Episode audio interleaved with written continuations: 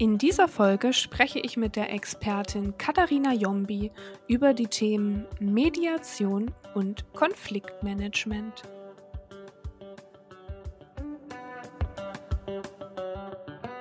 Hallo und herzlich willkommen zu einer neuen Folge. Ich freue mich sehr, dass ihr wieder alle dabei seid und ich freue mich auch sehr, wieder jemanden bei mir zu Besuch zu haben. Und zwar die Katharina Jombi. Und mit Katharina spreche ich heute über ganz wichtige Themen, nämlich Konfliktmanagement. Was machen wir, wenn mal richtig was los ist im Team? Und auch Mediation. Ähm, herzlich willkommen, Katharina. Ich freue mich, dass du da bist. Hallo Jen, ich freue mich auch sehr, dass ich da bin. Vielen Dank für die Einladung. Sehr gerne. Ich mache es immer gerne so, dass sich meine Gäste und Gästinnen einmal kurz selber vorstellen. Erzähl mir doch mal ein bisschen was von dir und unseren HörerInnen. Ja, gerne. Also ich bin Katharina und ich arbeite jetzt seit rund zehn Jahren als People Managerin hier in Berlin in verschiedenen Startups und Scale-ups und ähm, war in meinen operativen und strategischen Rollen äh, dann natürlich auch immer mal mit Konflikten betraut. Also ich habe Konflikte beobachten können, ich habe sie moderieren können und ich fand es immer total spannend, besser zu verstehen, was sind das eigentlich für Triggerfaktoren? Warum verstehen sich KollegInnen auf einmal nicht mehr? Warum gibt es in Teams äh, ähm, Knatsch und dicke Luft? Oder warum äh, gibt es auch in der Geschäftsführung auf einmal Themen, die vorher so nicht da waren? Also worum geht es? Das hat mich immer bei Konflikten sehr, ähm, äh, sehr interessiert. Und mhm. ähm, wie kann die Zusammenarbeit eben auch besser funktionieren? Und ähm, was natürlich auch für People Manager immer ganz beeindruckend slash ähm, überraschend und ähm, äh, schwierig ist, sind die Kosten, die mit den Konflikten dann auch einhergehen. Und aus diesem Interesse am Thema heraus habe ich mich dann dazu entschieden, mich als Mediatorin weiterzubilden und habe in der Ausbildung so eine Leidenschaft für das Thema entwickelt, dass ich mich seit dem Sommer 2020 selbstständig gemacht habe und mhm. seitdem als zertifizierte Mediatorin und Konfliktberaterin für ganz unterschiedliche Unternehmen unterwegs bin. Super, vielen Dank. Super spannendes Thema. Ich glaube, alle, die zuhören, können, glaube ich, ein Lied von Konflikten, Problemen, die es manchmal so im Alltag, im Teams untereinander bei anderen gibt, ähm, erzählen davon. Warum hast du dich entschieden, dann genau darauf dich zu konzentrieren? Weil man könnte ja auch sagen, das ist der Part, der vielleicht auch am anstrengendsten ist, sich mit den Problemen der anderen auseinanderzusetzen, die zu lösen, da weiterzuhelfen. Das ist ja schon eine Entscheidung ähm, in eine bestimmte Richtung gewesen. Das stimmt. Also sich mit Konflikten äh, zu beschäftigen, das zieht natürlich zum Teil ziemlich viel Energie und ähm, man muss da auch eine gute Distanz behalten, dass man sich nicht zu so sehr auch reinziehen lässt. Ähm, andererseits ähm, habe ich immer als Feedback bekommen, dass so Empathie wirklich meine Superpower ist und ich auch in meiner ähm, Zeit als People Manager gelernt habe, die Probleme von anderen mir nicht zu sehr zu eigen zu machen, sondern da die Distanz zu wahren. Und ich glaube, dass ich ähm, mit dieser Mischung aus Empathie, Analysefähigkeit und auch Distanz ähm, Teams bestmöglichst unterstützen kann, wieder in die Kooperation zu finden und äh, dass die wieder ja, gut zusammenarbeiten können. Und das ist eine sehr befriedigende Arbeit, die mir unheimlich viel Freude macht. Ja, das kann ich mir vorstellen. Wenn man dann am Ende ein positives Ergebnis hat und alle glücklich rausgehen, ist das natürlich auch sehr erfüllend. Das kann ich mir sehr gut vorstellen. Toll. Ähm, vielleicht fangen wir mal so an. Mediation, das ist ja ein schönes Wort. Ich glaube, in den letzten Jahren hat das auch viel an Bedeutung gewonnen. Ähm, vielleicht für die da draußen, die sich noch nicht so viel mit dem Thema beschäftigt haben. Was ist denn Mediation? Was bedeutet denn das überhaupt? Mhm. Ja, also Mediation, das ist eigentlich die professionelle und strukturierte Vermittlung in Konflikten, die durch eine externe dritte Person gemacht wird. Das ist dann der Mediator, die Mediatorin. Und ähm, wir lernen in unseren Ausbildungen, wie wir einen Rahmen schaffen können, in dem die Beteiligten ähm, zusammenkommen und in Ruhe ähm, wieder lernen, überhaupt erstmal zu verstehen, worum geht es in dem Konflikt eigentlich für mich selbst, aber auch wieder lernen, dem anderen zuzuhören und mhm. nachvollziehen zu können, worum es dem anderen eigentlich geht. Also wir lernen ähm, in den Ausbildungen auch die Prozesse so zu strukturieren, dass die Beteiligten ähm, wieder zur Ruhe kommen und wieder in die Kooperation gehen. Ähm, das heißt, letztendlich sind wir Mediatoren ähnlich wie die Coaches. Wir sind für den Prozess verantwortlich. Wir begleiten die Medianten in ähm, der Reise sozusagen wieder zu Lösungen zu finden und aus dem Konflikt herauszufinden. Und ähm, die Medianten selbst sind für die Inhalte zuständig. Das heißt, die ähm, können mit der Art und Weise, wie sie sich auf den Prozess einlassen und wie sie auch ähm, sich auf den anderen einlassen, ganz maßgeblich mitbestimmen, wie erfolgreich dann auch die Mediation zum Schluss ist. Hm. Spannend. Und ähm, was würdest du sagen, bei, macht es Sinn, bei jedem Konflikt einen Mediator, eine Mediatorin dazu zu holen? Oder was würdest du sagen, was sind so, was ist so der Punkt, wo du sagst, so, jetzt bräuchten wir jemanden oder jetzt solltet ihr jemanden einschalten? Mhm. Ja, also die gute Nachricht ist, dass nicht immer Mediationen notwendig sind. Sehr, sehr häufig, und das kommt auch ein bisschen auf die Unternehmenskultur der Organisation an, sehr, sehr häufig können die Beteiligten selbst ähm, in die Lösungen gehen. Und wenn zum Beispiel ein großes Vertrauen zwischeneinander auch herrscht, können die meisten Beteiligten das selbst ansprechen und auch mit dem anderen gemeinsam gut Lösungen finden. Ähm, manchmal ist es hilfreich, dass zum Beispiel die People-Teams zur Unterstützung hinzukommen oder auch die Führungskräfte und zum Beispiel eine Moderation anbieten, sodass sich die Beteiligten auf die Inhalte konzentrieren können und nicht immer gleichzeitig Inhalt und Struktur äh, schaffen müssen. Das mhm. ähm, ist eine große Erleichterung, wenn da jemand dabei ist, der neutral ist und der den Prozess strukturiert. Ähm, das heißt, äh, in diesen Fällen ähm, sind auch interne Lösungsmöglichkeiten total denkbar. Mediationen sind dann hilfreich, wenn der Konflikt nicht mehr nur äh, ein Sachkonflikt ist, sondern es ein Beziehungskonflikt geworden ist. Das heißt, dass der Konflikt an sich sich um die Personen dreht und es eigentlich darum geht, die andere Person zu schaden.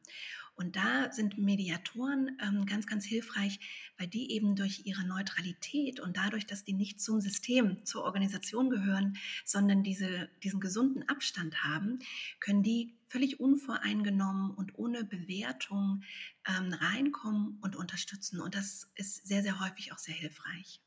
Ja, ja, vor allen Dingen natürlich auch für die Leute, die im Konflikt sind, dass da nicht der Vorgesetzte, die Vorgesetzte oder jemand kommt, mit dem vielleicht auch schon eine gewisse Vorgeschichte, Beziehung besteht. Ich kann mir vorstellen, HR ist dann natürlich der erste Ansprechpartner, aber auch da, wenn da vielleicht schon ähm, ja nicht, nicht die Vertrauensbasis da ist oder das so eskaliert ist, dass man wirklich sagt, okay, wir holen jemanden extern, eine Person, die ganz ohne Vorkenntnisse daran geht und ganz ohne weiß ich nicht, äh, irgendwelche Sachen schon im Kopf, die vielleicht vorher passiert sind, die aber gar nicht zur Sache beitragen und so. Also super, super spannend. Ich würde gerne noch ein bisschen mehr auf das Thema Konflikte eingehen. Also es gibt ja unterschiedliche Konflikte. Du hast gerade schon gesagt, es geht um die Sache, irgendwann geht es dann schon um die Beziehung und so weiter und so fort. Ähm, ich kenne da dieses wunderschöne Eisbergmodell, von dem du mir auch schon berichtet hast. Kannst du mir davon äh, vielleicht was erzählen und unseren HörerInnen, weil ich finde das immer so schön, ähm, ja, ist eins meiner Lieblingsmodelle in, bei dem Thema. Ja, ja, na klar, das Eisbergmodell, das ist so ein ganz zentrales Modell für uns Mediatoren. Und das kennen äh, äh, die meisten vielleicht auch schon, auch aus anderen Fachdisziplinen, weil das wird sehr, sehr gerne herangezogen. Ähm, und man kann sich das so vorstellen, der Eisberg, der liegt im Wasser und wir sehen die Spitze vom Eisberg. Die Spitze vom Eisberg sind bei Konflikten die Themen, die wir beobachten können oder die uns genannt werden, wenn wir mit den Beteiligten ins Gespräch gehen. Ähm, und der, der, Großteil des Eisbergs liegt aber unter dem Wasser. Das heißt, man sagt, also man spricht so davon, dass ungefähr sieben Achtel des Eisbergs unter der Wasseroberfläche sind. Also eine riesige Masse an Bedürfnissen, an Werten, an Zielen, ähm, an Interpretationen, die wir als Menschen mitbringen mit zum Arbeitsleben ähm, und die gar nicht sichtbar sind. Das heißt, man muss über diese Konfliktaspekte, äh, die da unter Wasser liegen, ähm, ins Gespräch kommen, weil sonst ähm, kommt man oft gar nicht an den Kern der Sache. Und das ähm, erlebe ich häufig, wenn ich ähm, auch meine HR-Peers berate, die mich anrufen und um erste Hilfe bitten, erlebe ich sehr häufig, dass ähm, da schon die ersten Versuche gemacht wurden, den Konflikt mit den Beteiligten zu besprechen. Und da wird dann in diesen Gesprächen über diese Konfliktthemen gesprochen, die sichtbar sind. Also all das, was über der Oberfläche sind. Und dann wundern sich die HR-Teams häufig, warum der Konflikt bestehen bleibt, warum der nach ein paar Wochen oder Monaten wieder hochkommt, vielleicht mit neuen Themen, vielleicht noch mit mehr Personen, die beteiligt sind. Und der Grund hierfür ist, dass dann es nicht geschafft wurde, die eigentlichen Themen, die unter der Oberfläche schwimmen, nach oben zu holen, da Licht drauf zu werfen und ähm, an den Kern der Sache zu kommen. Und auch hier können eben Mediationen ganz starke Katalysatoren sein, das zu schaffen und wirklich den Kern des Problems zu benennen und damit in die Lösung zu gehen. Mhm. Das ist natürlich auch das Schwierige an der ganzen Sache, oder? Genau, genau. das unterm Wasser rauszukriegen und die Leute auch ähm, ja, dazu zu bekommen, sich zu öffnen und wirklich zu erzählen, oder? Absolut, du hast genau recht. Das ist eigentlich ähm, das Schwierige, ähm, weswegen wir Mediatoren auch in den Ausbildungen lernen, ähm, eben so ein vertrauensvolles Verhältnis überhaupt erstmal zu etablieren. Ähm, die Medianten sind am Anfang immer total im Stress. Die haben ganz viele negative Emotionen in sich, die wollen erzählen, die wollen aber sich natürlich auch ähm, keine Blöße geben. Und man darf nicht vergessen, die sind ja in der Organisation verankert. Das heißt, die wollen im besten Falle auch in der Organisation weiterarbeiten. Und es ist dadurch sehr, sehr sensibel, wirklich an den Kern der Sache zu kommen. Das heißt, da muss man äh, ja sehr behutsam eigentlich vorgehen und die Medianten müssen das Vertrauen haben, dass ähm, nicht nur der Mediator oder der Moderator es gut mit ihnen meint, sondern auch, dass die andere Person vertraulich mit den Informationen umgeht und das nicht sozusagen gegen einen dann in der Zukunft auch verwendet. Ja, das ist natürlich auch ein Punkt, um zu sagen, extern ist manchmal die Lösung, weil natürlich denke ich mir, die Leute sich auch nicht beispielsweise einer People-HR-Person vielleicht so tief anvertrauen wollen, weil sie Angst haben, das würde sich negativ auf ihre Karriere oder sonstiges auswirken, kann ich mir vorstellen. Genau, genau. Und wenn du sagst, ähm, das ist im Prinzip auch das Problem, dass man so tief tauchen muss, ähm, das ähm, deutet auch darauf hin, dass die Beteiligten einfach auch bereit sein müssen, diesen Prozess zu gehen. Also ohne eine gewisse Selbstreflexion und ähm, eine Offenheit für den Prozess geht es dann nicht. Mhm. Und manchmal muss man dann ähm, Mediationen auch zurückweisen, weil die Beteiligten zum Beispiel sagen, ähm, da ist so viel Vertrauen verloren gegangen in den Wochen und Monaten, mit der ich jetzt äh, in einem Konflikt stehe mit einer anderen Person. Ich vertraue der anderen Person nicht ähm, und deswegen möchte ich mich auf den Prozess nicht einlassen. Ja, spannend. Das ist ja auch so ein bisschen ein schöner Übergang zum Thema, wie verhärtet kann ein Konflikt sein, dass man ihn nicht mehr vielleicht auch gelöst bekommt oder dass es schon zu schwer ist. Ähm, kannst du da so ein bisschen Einblicke geben, was du sagen würdest? Bis wann kann man was lösen und wo sagst du, musst du dann auch sagen, hoffnungsloser Fall, hier bin ich nicht mehr die mhm. Richtige? Ja, ja, also da gibt es ein ganz tolles Modell, was man auch einfach mal in die Suchmaschine eingeben kann. Ähm, das ist das ähm, Modell der Eskalationsstufen nach Friedrich Glasel. Das ist auch eines dieser zentralen Modelle, die wir äh, auch in den Ausbildungen lernen und die man aber auch einfach mal ähm, recherchieren kann, weil da kann man gut sehen, welche Eskalationsstufen es gibt, wie verhärtet Konflikte werden können und wo man noch ähm, gut eingreifen kann und wo die Wahrscheinlichkeit, dass das gut gelöst werden kann, noch sehr hoch ist und wo es dann aber auch dunkelrot wird und eigentlich ähm, äh, der Konflikt nicht mehr gut ähm, gelöst werden kann. Ähm, man kann sich das so vorstellen, das sind neun Stufen, die von oben mhm. nach unten gehen. Und ähm, das symbolisiert also diese Abwärtsspirale. Ähm, je länger man wartet, desto verhärteter werden die Fronten, desto eskalierter wird der Konflikt und desto unwahrscheinlicher wird es, dass die Beteiligten noch miteinander eine gute Lösung finden. Und ähm, in den ersten drei Stufen, da ist die Ampel sozusagen noch auf grün. Da kann man sich so vorstellen, in, da sind so kleinere Konflikte in Teams ähm, oder zwischen ähm, Führungskräften und Mitarbeitenden. Das sind so diese Situationen, wo der eine etwas tut oder nicht tut, was man selbst als störend empfindet. Man hat so negative Emotionen, wie man ist irritiert oder ähm, man äh, ist so ein bisschen verärgert, man wird ungeduldig ähm, und man fängt langsam so an, den Goodwill sozusagen des anderen in Frage zu stellen. Man zweifelt so ein bisschen an, äh, an dem Goodwill des anderen. Und es wird in, in, diesen ersten drei Stufen auch meistens immer weniger geredet, sondern es wird eher gemacht. Und das wiederum löst neue Irritier Irritationen und äh, neue Missverständnisse bei dem jeweils anderen hervor. Also das ist so ganz typisch in diesen ersten drei Stufen. Und die gute Nachricht ist aber, dass in diesen Stufen der Kooperationswille von den Beteiligten noch da ist. Alle können noch gewinnen, wenn sie gemeinsam ins Gespräch gehen und die Themen klären.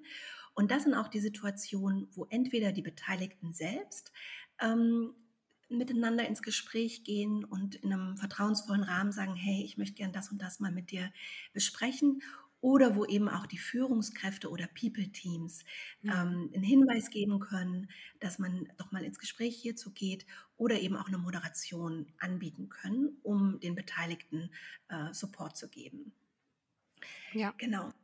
Und ähm, das ist also hier ist es aber auch durchaus schon möglich, dass man mit einem Mediator arbeitet, weil man vielleicht sagt, man hat selbst gar nicht die Kapazitäten, um das Ganze in Ruhe ähm, zu begleiten oder man ist eben doch zu nah dran. Gerade als Führungskraft hat man vielleicht äh, einen kleinen Bias äh, gegenüber einer Person oder den Themen. Und also auch hier können sich externe ähm, Mediationen schon anbieten. Aber wie gesagt, sind das noch die Stufen, wo eine interne Lösung total gut möglich ist. Ähm, weiter geht es dann auf den Stufen 4 bis 6. Das sind dann, ich sage immer, das sind dann so die, da ist die Ampel auf gelb sozusagen. Mhm.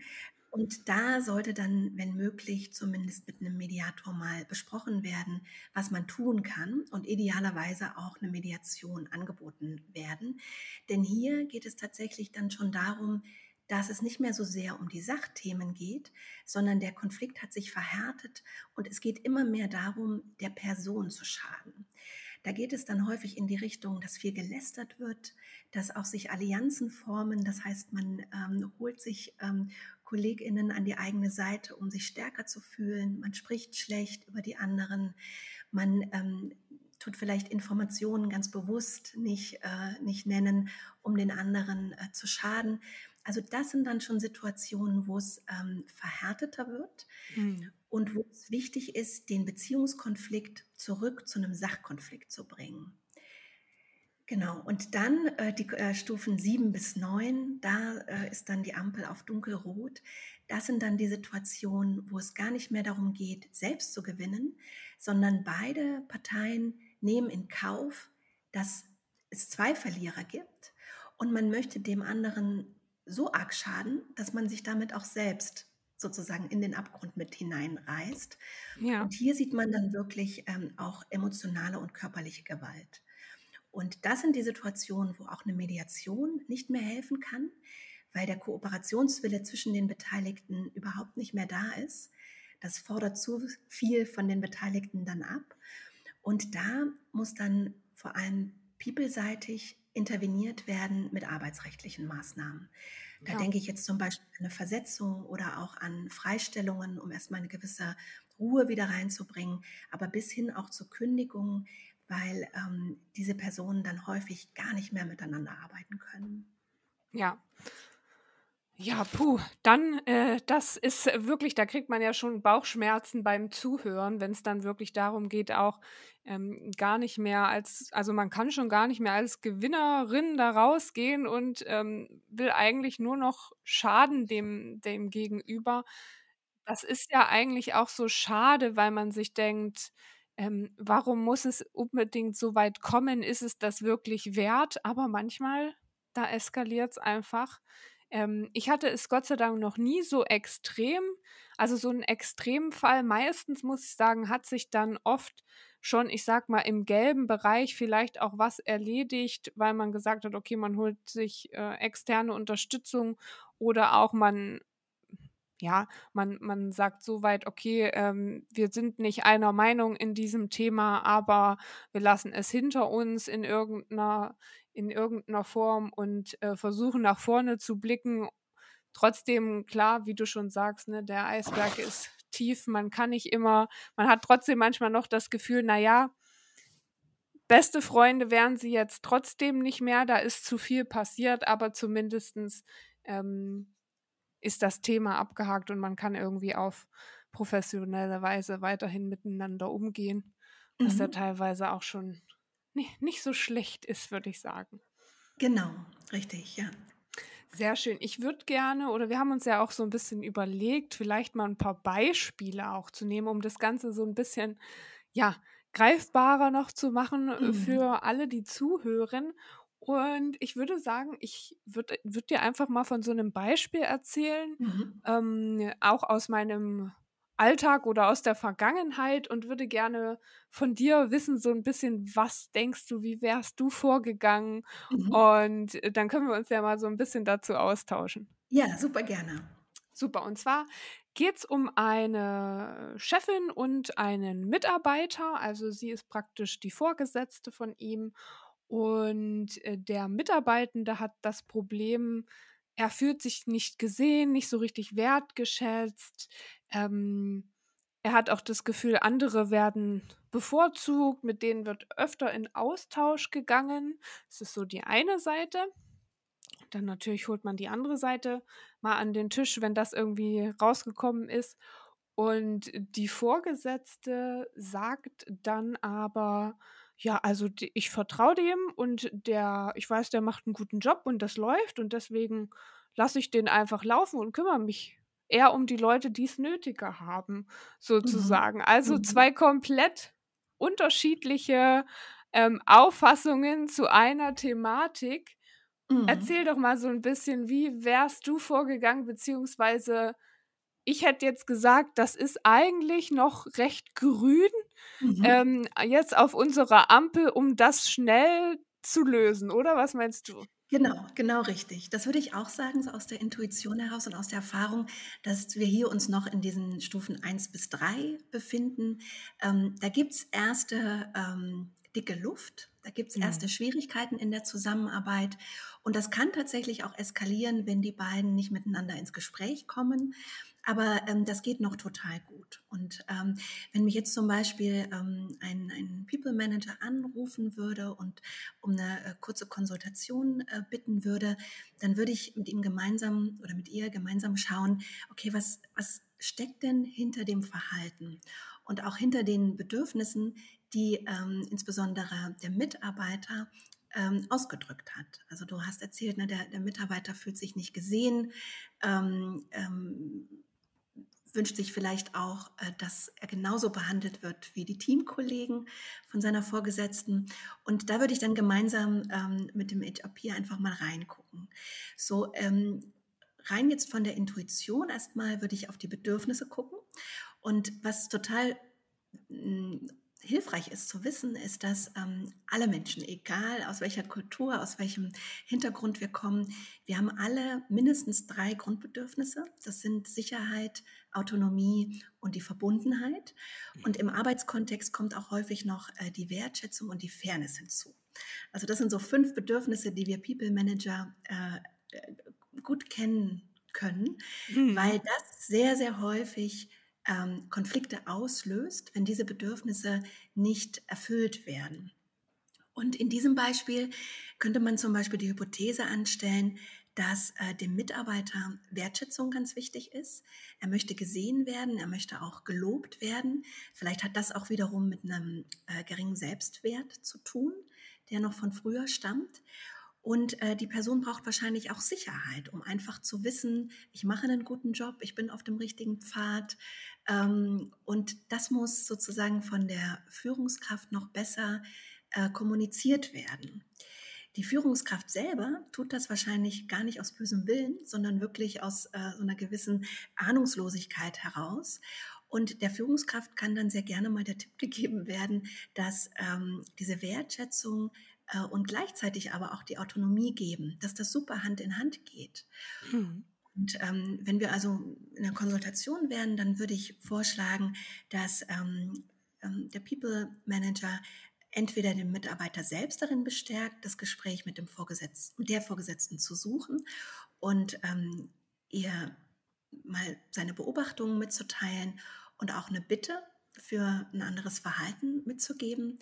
Und wenn der Mitarbeiter das aber aus bestimmten Gründen äh, nicht machen möchte, dann würde ich vorschlagen, dass das People-Team mal auf den Vorgesetzten zugeht und äh, den Hinweis gibt. Ja, super spannend. Ich finde hier auch ähm, so ein gewisses Feingefühl, Empathie wichtig im Sinne von, was du auch gesagt hast, erstmal den Mitarbeiter bestärken, das vielleicht auch selbst anzusprechen und nicht ohne sein Wissen loszugehen und zu sagen, hallo Vorgesetzte, ähm, ein Mitarbeiter hat dies und das gesagt, bitte kümmere dich drum. Ähm, weil das kann ja auch das Ganze noch mehr zuspitzen, weil sie sich denkt, jetzt kommt die HR zu mir und sagt mir, genau. da, du hast was gesagt und warum bist du nicht direkt zu mir gekommen? Das kann ja auch richtig nach hinten losgehen. Absolut, genau. Ähm, und dieses Empowerment sozusagen von den Mitarbeitenden, solche eher kleinen Konflikte auch selbst zu lösen, hat den tollen Nebeneffekt, dass eine psychologische Sicherheit im Team verankert wird. Alle Beteiligten können darauf vertrauen, dass Dinge angesprochen werden, wenn, ähm, wenn jemand sich gestört fühlt. Und es kommt gar nicht erst ähm, zum Beispiel zu Lästereien, ne, zu, zu schlechtem Reden hinter dem Rücken und so weiter. Und das ähm, ist ein unglaublich großer Vorteil für Organisationen, wenn das etabliert wird. Das heißt, das People-Team kann hier ganz aktiv mitgestalten, dass das passiert und dass die Beteiligten auch mit dem guten Gefühl rauskommen. Ich habe das selbst angesprochen. Das hat mich ein wenig Überwindung und Mut gekostet, mhm. aber es war ein gutes Gespräch und ich ähm, bin eigentlich jetzt noch in einer besseren Arbeitsbeziehung mit der Vorgesetzten als vorher. Ja, ja, total super. Finde ich, finde ich genau. Also äh, tatsächlich bei diesem Konflikt ist es auch so ähnlich gewesen. Ähm, tatsächlich hat man den Rahmen so ein bisschen genutzt, ähm, so, um so ein Jahresgespräch, so ein Feedback-Entwicklungsgespräch, wie man es auch immer nennen möchte, das mhm. machen ja auch alle anders, hat man den Rahmen so ein bisschen genutzt, Vorgespräche geführt, da kam das dann so ein bisschen auf und dann wurde einfach in dem Gespräch, hat der Mitarbeitende auch äh, einfach gesagt, du, ich würde mir wünschen dies und das und jenes und mhm. die Vorgesetzte hat aber auch gesagt, ähm, also hat auch ihren Stand Seite gesagt, du, das war gar nicht böswillig, ich vertraue dir mhm. einfach so sehr, dass ich dich habe laufen lassen, was natürlich den Mitarbeitern auch wieder ein Gefühl gegeben hat von, ach, ist ja auch, ist ja mhm. auch schön, dass sie mir so vertraut und am Ende sind alle glücklich rausgegangen. Also genau wie du sagst, ganz einfach gelöst und das Gefühl gehabt, am Ende waren sie sich noch einiger und noch näher und sind dann halt einmal äh, oder alle zwei Wochen Mittagessen gegangen und haben diese Chance genutzt, um dann sich auszutauschen und so weiter und so fort. Mhm, also ja, sehr super. gute Lösung am Ende. Schön. Mhm. Ich habe ich hab noch einen Konflikt, der ist ja ein bisschen schwieriger vielleicht und ich glaube, das kennen viele. Und zwar ein Team spaltet sich sozusagen in zwei Lager auf und die eine Seite hat das Gefühl, wichtige Infos werden irgendwie zurückgehalten, ne? es wird sich nicht ausgetauscht genau, gen, äh, genug. Eine Seite denkt, ähm, es wird was zurückgehalten, es wird mit Absicht nicht ausgetauscht, um den anderen zu schaden. Die andere Seite, ähm, ja, will ich nichts unterstellen, denkt sich, denkt da vielleicht auch gar nicht so drüber nach, im ersten Moment augenscheinlich und die Fronten verhärten sich, es herrscht irgendwie keine gute Stimmung, man kommt nicht mehr so oft zusammen und ja, jeder mhm. ist auch für sich so ein bisschen grummelig auf alle anderen. Also Mhm. es bauscht sich einfach so auf untereinander, so dass es ja fast schon ein bisschen so weit geht, dass eben auch der ja, der Job nicht mehr so gut gemacht wird, das Mhm. natürlich auch sich entsprechend auf Kosten auswirkt, die entstehen, um vielleicht das Thema auch noch ein bisschen mit reinzubekommen. Also, Konflikte, äh, kosten Geld, hast du mir auch schon in Vorbereitung gesagt. Äh, so ein typischer Fall ist es, Mhm. glaube ich.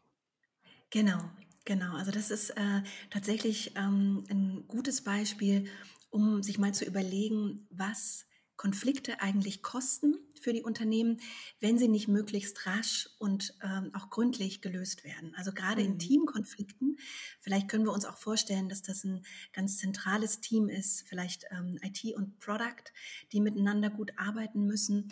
Und wenn da zum Beispiel die Führungskräfte äh, beginnen, sich nicht mehr gut abzusprechen, ähm, die Projekte werden nicht mehr gut geplant und das ähm, ähm, wirkt sich dann auch auf die Zusammenarbeit der, der Teams äh, aus, dann ist das ähm, für Unternehmen ein richtiges Problem. Mhm. Und wir sehen dann eben, was du auch schon angesprochen hast, Jen, dass die Produktivität sinkt, die Meetings sind nicht mehr gut, die Projekte werden vielleicht nur noch ähm, ähm, ja, mittelmäßig durchgeführt.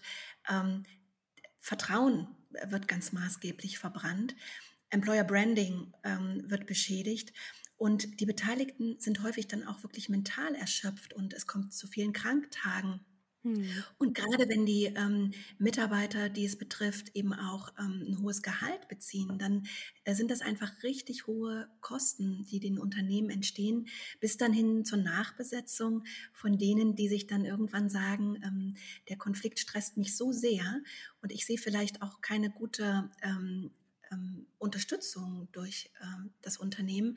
Ähm, ich schaue mich jetzt einfach nach äh, neuen Jobs um. Und ähm, das ist also ähm, tatsächlich ein ganz großes Problem, wenn äh, Konflikte nicht frühzeitig ähm, besprochen werden und äh, gelöst werden können. Und Mhm. ähm, genau, das Beispiel, was du genannt hast, das wäre dann tatsächlich so im mittleren Bereich, den, äh, den wir besprochen haben, ähm, wo es tatsächlich schon darum geht, ähm, dass sich die Personen ähm, schaden wollen. Und ähm, alles eigentlich sich darum dreht, ähm, dass man den anderen nicht mehr versteht und ähm, nicht mehr gut miteinander arbeiten kann. Und da bedarf es dann tatsächlich einer externen Unterstützung. Ja. Und wie würdest du vorgehen? Würdest du Einzelgespräche erstmal suchen mit jedem, der beteiligt ist? Oder wie, wie gehst du da so vor? Mhm, genau. Also als allererstes spreche ich immer äh, erst einmal mit dem Auftraggeber. Das sind in der Regel die HR-Abteilungen, manchmal in kleineren Unternehmen auch direkt die Geschäftsführenden und lass mir aus deren Perspektive so in 30 bis 45 Minuten nochmal kurz beschreiben, worum geht es denn aus deiner Sicht? Ähm, was ist auch das Stresslevel, ähm, Mhm. ähm, wo, die, wo die Beteiligten schon sind? Das ist häufig auch sehr aufschlussreich, um zu verstehen, wie eskaliert ist der Konflikt schon. Und ich bespreche auch, ähm, was schon getan wurde, um den Konflikt zu lösen. Ähm, und danach gehe ich dann tatsächlich in die Einzelgespräche mit den Beteiligten. Auch hier nehme ich mir so 30, 45 Minuten etwa Zeit in einem Videocall, um auch nochmal hier individuell die Perspektiven abzuholen und um besser zu verstehen, worum geht es den Personen eigentlich, was äh, ärgert sie so sehr, was würden sie sich wünschen und ähm, bespreche auch mit ihnen, ob sie für eine Mediation bereit sind, ob sie das freiwillig machen, ob sie für diese Selbstreflexion, die es dann auch braucht, ähm, äh, ob sie darauf Lust haben, ein, ein Fünkchen Neugier auch haben auf die Perspektive des anderen. Und wenn ich da sozusagen das Einverständnis der Person bekomme, ähm, dann können wir in die gemeinsamen Sitzungen gehen. Und je nach Komplexität des Falls dauert das dann so etwa zwei bis vier gemeinsame Sitzungen, um auf den Grund der Konfliktaspekte zu kommen und um ähm, die Beteiligten so wieder in die Kooperation zu bringen, dass sie gemeinsame Lösungen für die Situation erarbeiten und in den meisten Fällen dann auch ähm, für sich Punkte erarbeiten, wie sie in Zukunft besser miteinander arbeiten wollen. Ja, spannend, sehr, sehr, sehr aufschlussreich, finde ich. Und eben auch der Punkt, das braucht auch eine gewisse Zeit, ne, man muss sich Zeit nehmen, man muss sich richtig reindenken, man muss in Austausch gehen. Ich glaube, viele denken so, wir gehen einmal an den Tisch und dann wird hier offene Karten gespielt und dann danach ist wieder alles ähm, tutti und wehe, wenn nicht. Genau. Aber nein, das ist schon alles auch zeitintensiv und ähm, ja, du musst dich richtig tief reinbohren. Genau, wir sagen immer äh, so kurz wie möglich, aber so lang wie nötig. Ah, ähm, schön. genau. Ähm, und genau wie du sagst, also wenn, ähm, wenn es gut gemacht ist, dann kommt man relativ zügig meistens und auch eben mit der Mitarbeit der Beteiligten ähm, an die Ursachen des Konflikts. Und ähm, meistens ist der Konflikt dann viel schneller gelöst, als wenn man es ohne Unterstützung versucht. Und wie du sagst, ähm, es braucht eine gewisse Ruhe und ähm, auch, dass man sich einfach aus, diesem, aus dieser Alltagshektik einmal rausnimmt und sich mhm. bewusst Zeit dafür nimmt, dass man gemeinsam äh, an diesem Problem sozusagen einmal arbeitet und das wieder in die Lösung führt. Ähm, genau, und das muss ich zum Teil auch in der Auftragsklärung nochmal deutlich machen, dass es kein Husch-Husch ist, sondern ein bisschen Zeit bedarf. Aber wir sind natürlich auch, ähm, auch weil, weil wir selbst aus dem Business zum Teil kommen, sind uns natürlich darüber bewusst, dass es wirklich möglichst zügig auch ablaufen darf. Ja, weil kostet alles Geld. Genau, genau. ja, ja, das ist ja immer die, die große Argumentation dann auch, es kostet alles Geld. Und äh, genau wie du sagst, nachbesetzen kostet sehr viel Geld. Also lieber in den Konflikt reinschauen, gucken, kann man, können wir es lösen, bevor die Leute alle, weil das ist ja oft dann die letzte Konsequenz. Die Leute sind so frustriert, dass sie das Unternehmen verlassen. Und das ist mhm. natürlich das, was man eigentlich möglichst nicht möchte. Genau, genau. Das hat dann diese Side-Effects, dass auf einmal auch ähm, ähm, scheinbar Unbeteiligte auf einmal gehen, weil sie enttäuscht darüber sind, wie das Ganze ähm, gehandelt wurde, weil sie so einen großen Vertrauensverlust erlitten haben, dass sie sich nicht mehr vorstellen können, in dem Team zu arbeiten. Also das sind dann ganz ungute äh, Side-Effects, die dann da mit hinzuspielen, genau.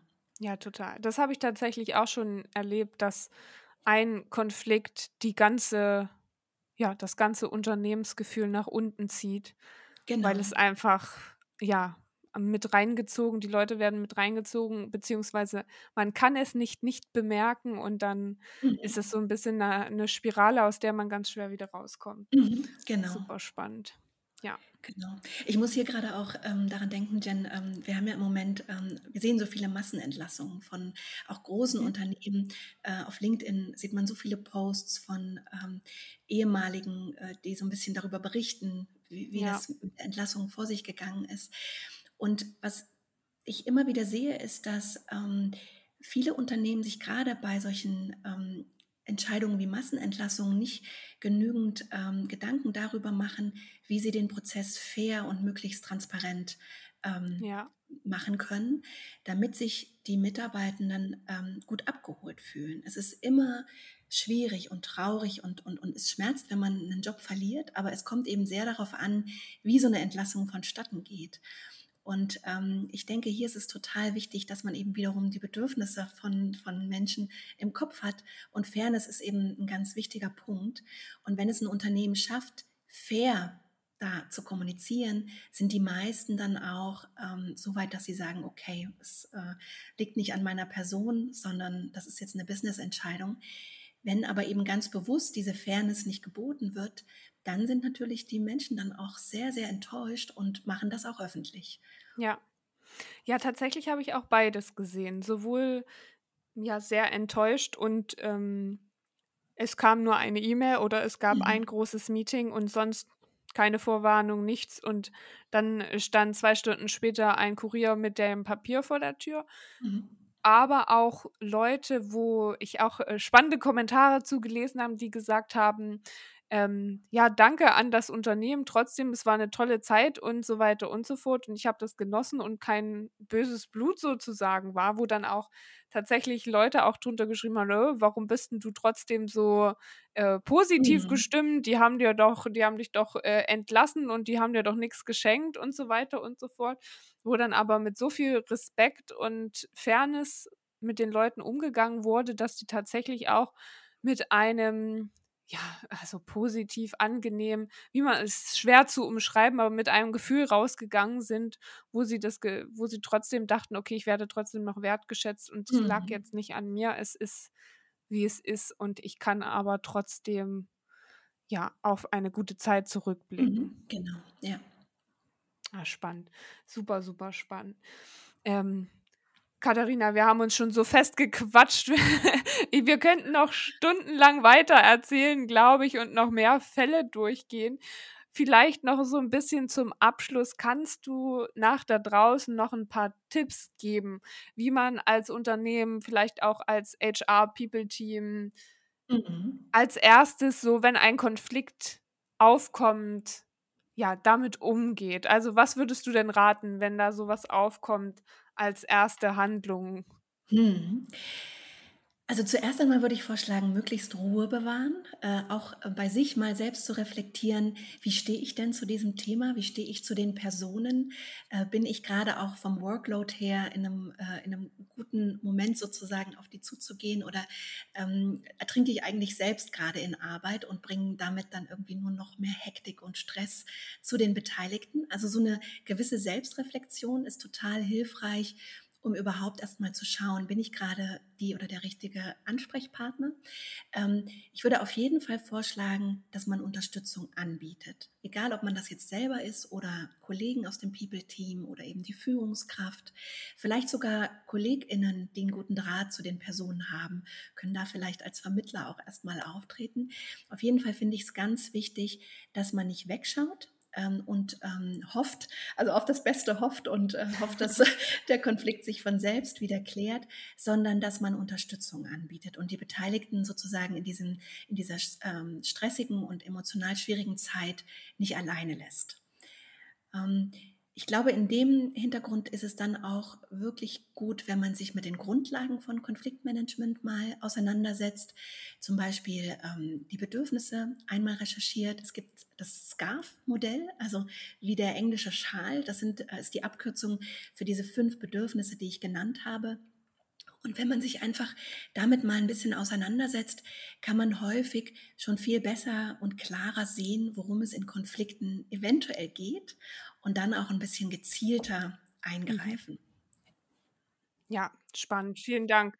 Vielen Dank. Das sind äh, sehr gute Tipps, finde ich. Und ähm, ja, wenn es dann doch eskaliert oder man selbst nicht weiterkommt, dann kann man natürlich wahrscheinlich am besten bei dir anrufen, oder? Ab wann, also ab wann bist du denn die richtige Ansprechpartnerin? Was sagst du denn? Ähm, wann kann man bei dir durchrufen? Ja, also man kann mich schon sehr, sehr gerne für äh, so eine erste Hilfe sozusagen anrufen, um einfach mal mit einem HR-Peer zu besprechen, äh, wie die Situation aussieht und wie ich das einschätze. Also immer sehr, sehr gerne. Das kann schon ein äh, halbes Stündchen sozusagen sein oder eine Stunde, dass man sich gemeinsam austauscht und draufblickt und ähm, die, ähm, die HR-Teams dann vielleicht ein paar Ideen mitgenommen haben, wie sie intern den Konflikt ähm, lösen können und begleiten können. Ähm, aber natürlich kann man mich sehr gerne auch äh, kontaktieren, wenn man glaubt, es ist schon Zeit für eine Mediation ähm, oder wenn man auch Coaching für die Einzelbeteiligten braucht, weil vielleicht eine äh, Partei sagt, Mediation möchte ich nicht machen, aber dann kann zumindest die andere ähm, in ein Coaching gehen, wie sie besser mit der Situation umgehen können. Und ich biete auch Trainings an für HR-Teams, aber auch für Führungskräfte, um eben so die, das Einmaleins des Konfliktmanagements ähm, zu lernen und dann auch selbstbewusster mit Konflikten umzugehen. Ach toll, das finde ich ja auch toll. Wenn man sich die nächste Weiterbildung mal wieder überlegt äh, für das HR-Team, ist, glaube ich, sowas genau das Richtige. Richtig, richtig Genau. super. Genau. Und dann vielleicht darf ich noch einen Gedanken loswerden, und zwar ähm. Konflikte auch immer als Möglichkeit sehen, Organisationen weiterzuentwickeln. Also wenn man merkt, ähm, zum Beispiel fehlende Prozesse haben zu einem Konflikt geführt oder eine Kommunikation, die wirklich noch ein bisschen poliert werden kann und man vielleicht da, ähm, da ein Coaching anbietet. Also all das sind dann Möglichkeiten, ähm, dass die Organisation auch einen Schritt vorangeht, ähm, reifer wird und ähm, dass man da Konflikte wirklich als Chance nutzt. Oh ja. Also ich glaube, fehlende Prozesse, Verantwortungen, Strukturen, die nicht festgelegt sind, das sind ganz oft große Konfliktherde, mhm. zumindest nach meiner Erfahrung. Genau, genau. Und äh, dann kann man direkt nachbessern. Das ist äh, eine super Gelegenheit dann. Ja, total. Super. Äh, Katharina, wie kann man dich denn am besten erreichen? Wie bist du am besten erreichbar? Über deine Website, über äh, deine E-Mail-Adresse wahrscheinlich. Mhm. Genau, also ich habe ähm, die Website katharina-jombi.com.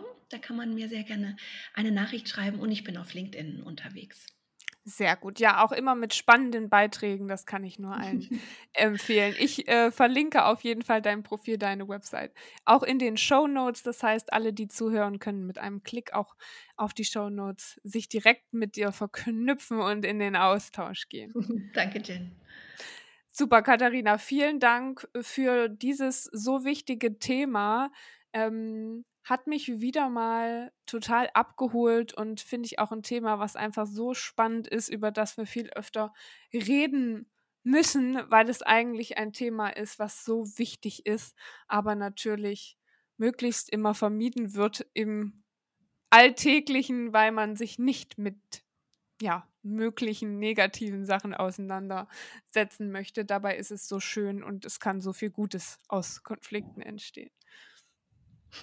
Ein super Schlusswort. Vielen Dank für deine Zeit und ähm, ja, auch an alle da draußen. Wir freuen uns auch immer über Feedback. Äh, wenn ihr was zu dem Thema zu sagen habt, schickt mir auch gerne eine Nachricht oder eine Mail.